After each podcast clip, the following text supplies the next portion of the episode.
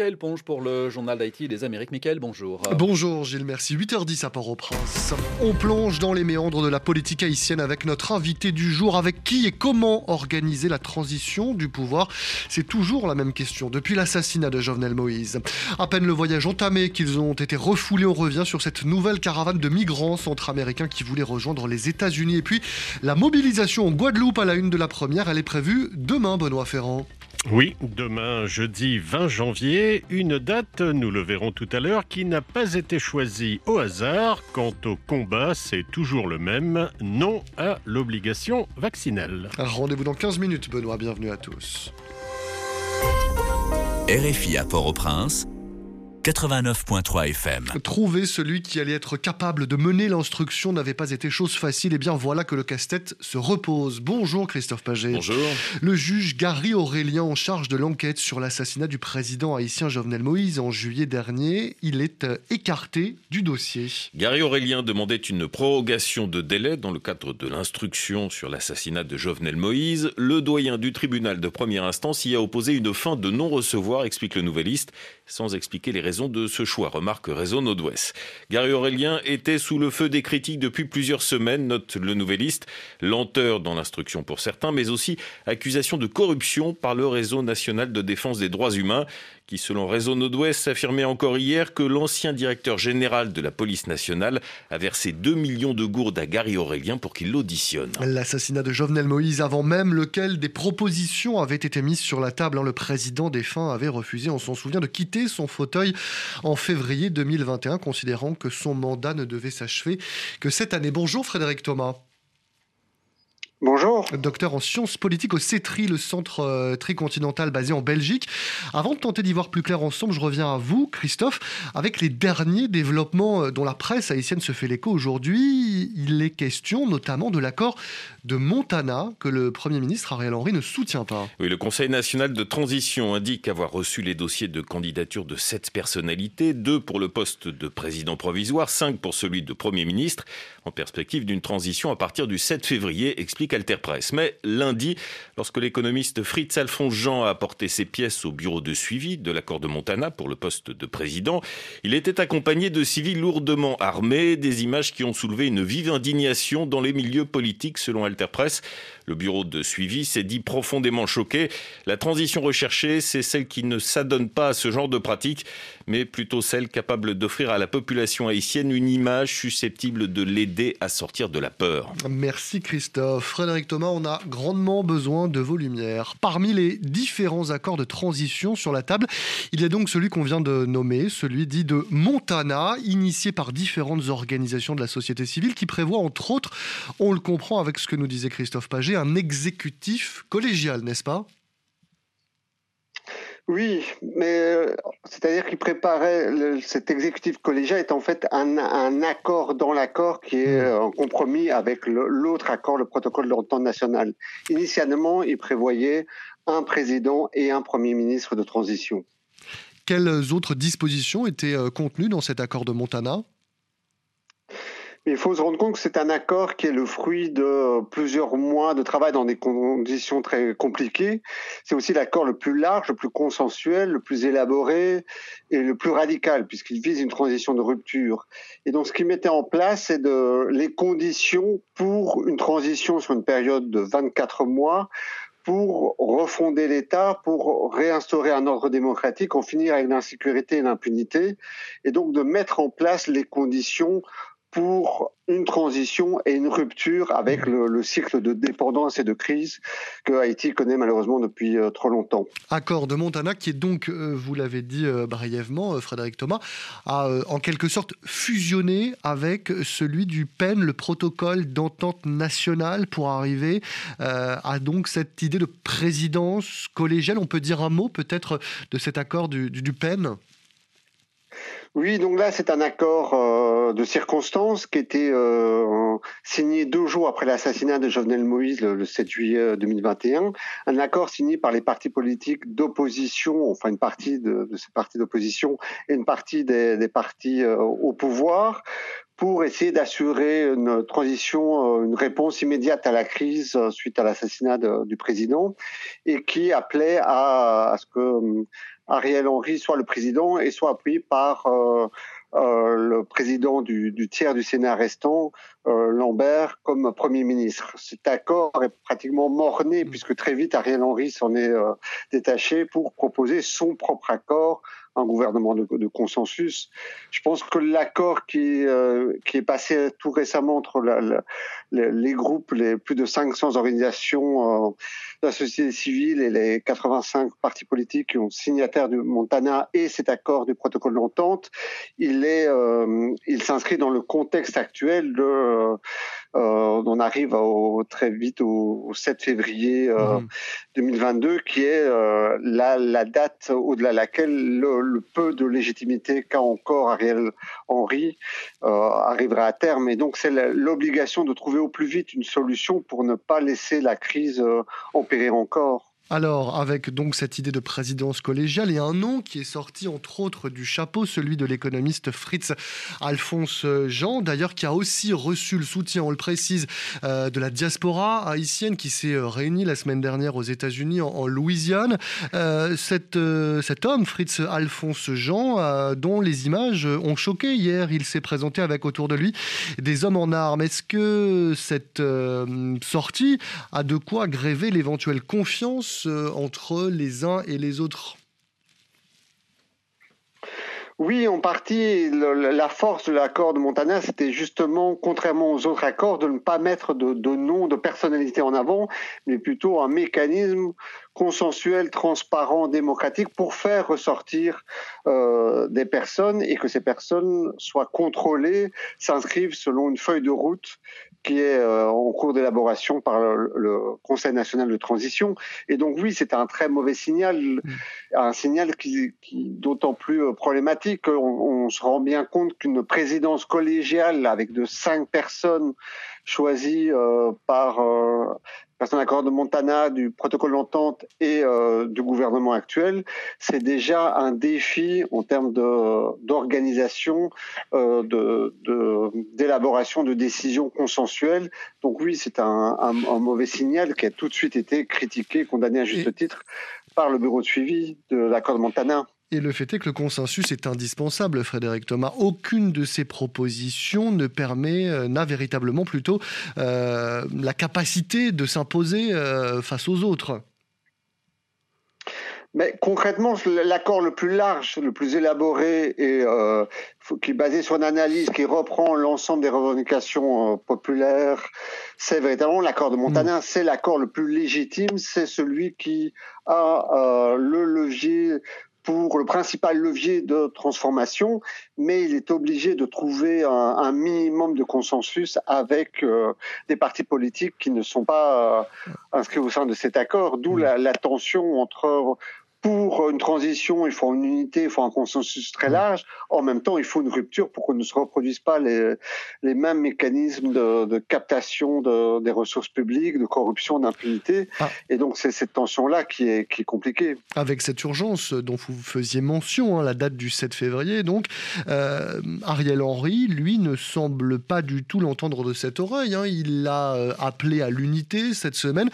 Il ne compte pas véritablement partir si on entre les lignes non, et même si on lit directement les lignes, il se refuse à, partir. Son pouvoir euh, souffre d'un de, euh, manque de crédibilité, de légitimité. Il est la continuation du gouvernement de Jovenel Moïse, qui était lui-même entaché euh, euh, par la corruption, le, les alliances avec euh, les gangs mm. armés. Malheureusement, c'est encore ce, ce gouvernement qu'appuie la, la communauté internationale en essayant d'écarter, d'occulter l'accord de Montana et les tentatives de la société civile d'arriver à une véritable transition. Et, justement, Frédéric Thomas, pour dire les choses clairement, la communauté internationale, ce sont les États-Unis qui eux-mêmes avaient dit l'an dernier que la fin du mandat de Jovenel Moïse c'était ce 7 février 2022. Quid dès lors cette année Considèrent-ils les États-Unis que le mandat d'Ariel Henry se termine aussi le 7 février 2022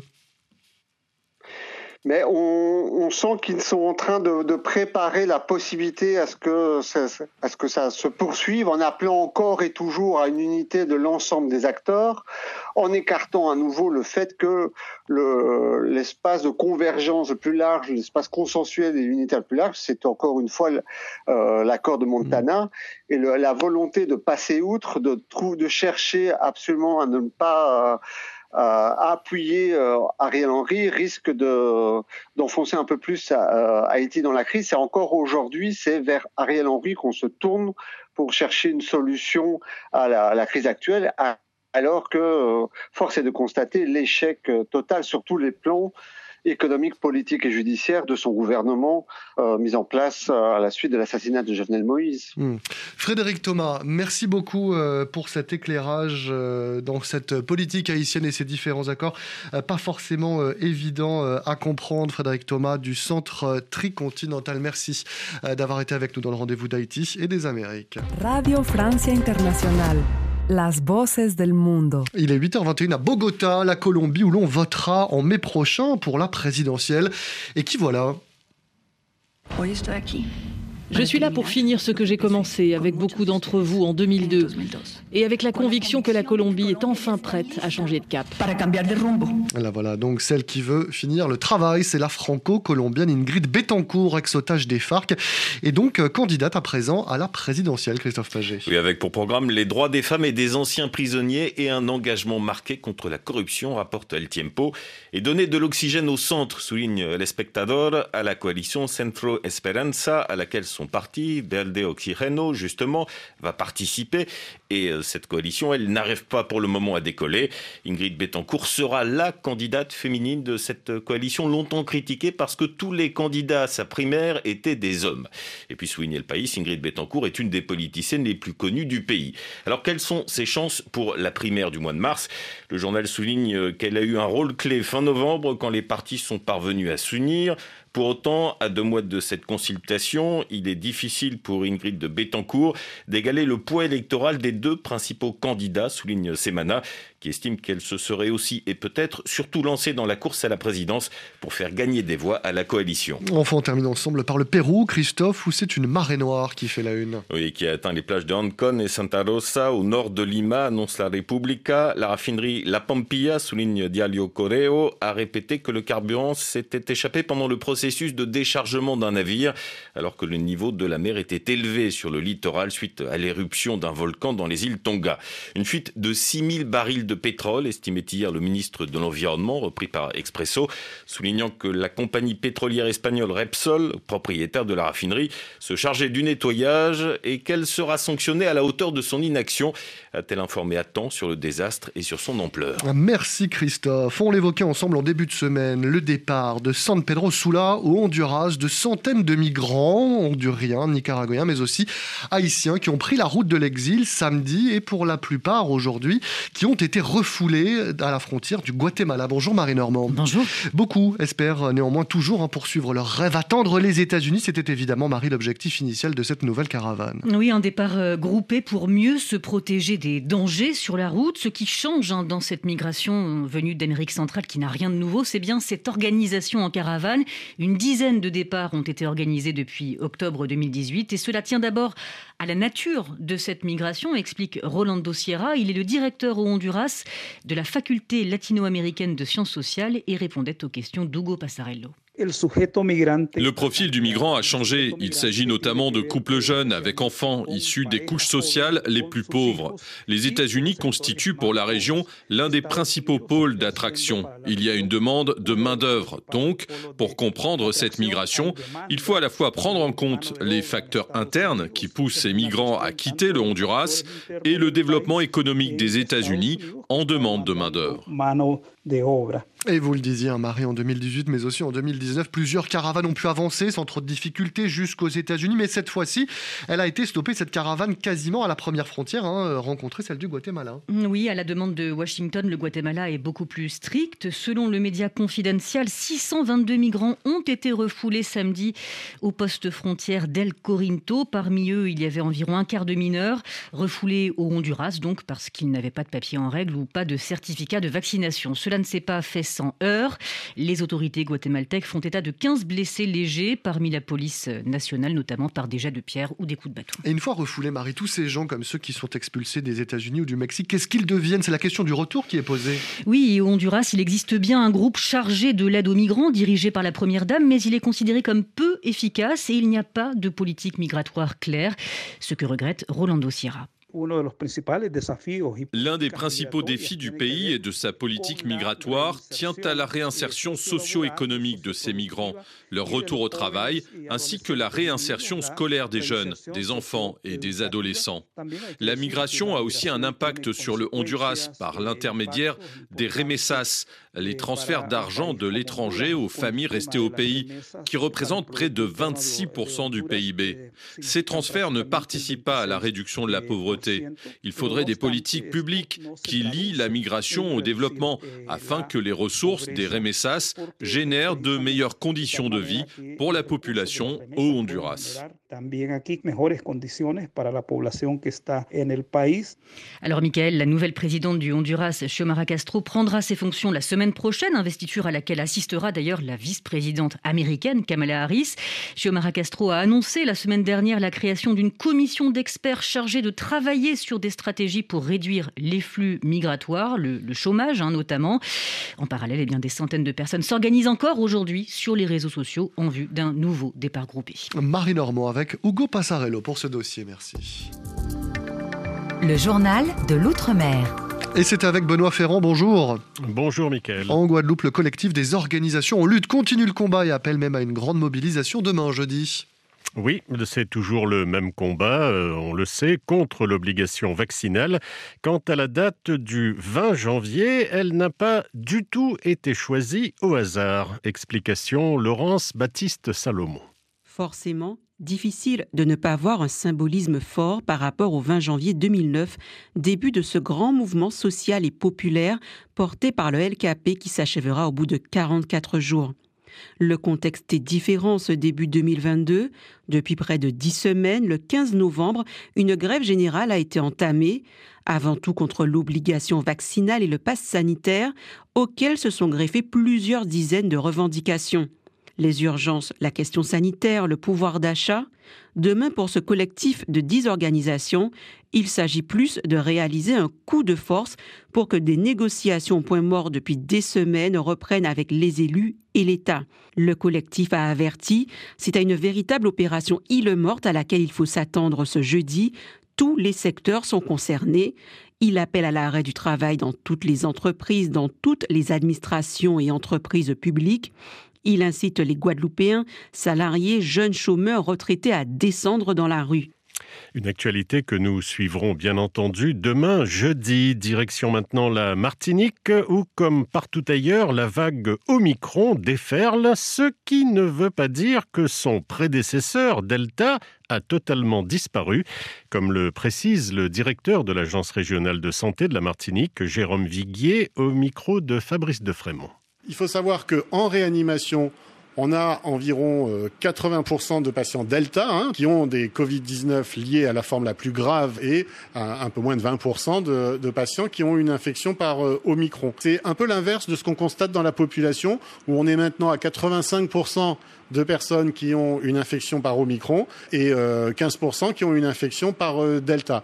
Donc ça signe d'abord que le Delta n'a pas disparu, peut toujours se contaminer avec le variant Delta en Martinique. L'Omicron, en, étant beaucoup plus contagieux, il contamine beaucoup plus de personnes et même si c'est plus rare de faire des formes graves, eh en fait l'effet volume fait qu'il y a beaucoup de personnes qui arrivent à l'hôpital avec des infections à Omicron. En Martinique, actuellement, il y a 116 personnes hospitalisées pour Covid-19, dont 35 en service de soins critiques, en réanimation, autrement dit. Bon après-midi, Michael. À demain. Merci beaucoup, Benoît Ferrand, à vous et aux équipes euh, de la première, donc pour ce rendez-vous d'Haïti et des Amériques qui s'achève ainsi avec euh, à la réalisation Claude Battista. Vous pouvez nous réécouter, vous le savez évidemment, sur euh, toutes les plateformes de podcast ainsi que sur RFI Pure Radio. Et n'oubliez pas de suivre et de commenter l'actualité aussi sur nos réseaux sociaux, Facebook et Twitter avec l'arrobase RFI Amérique. Très bonne journée à tous et à demain sur la Radio du Monde. RFI spéciale présidence française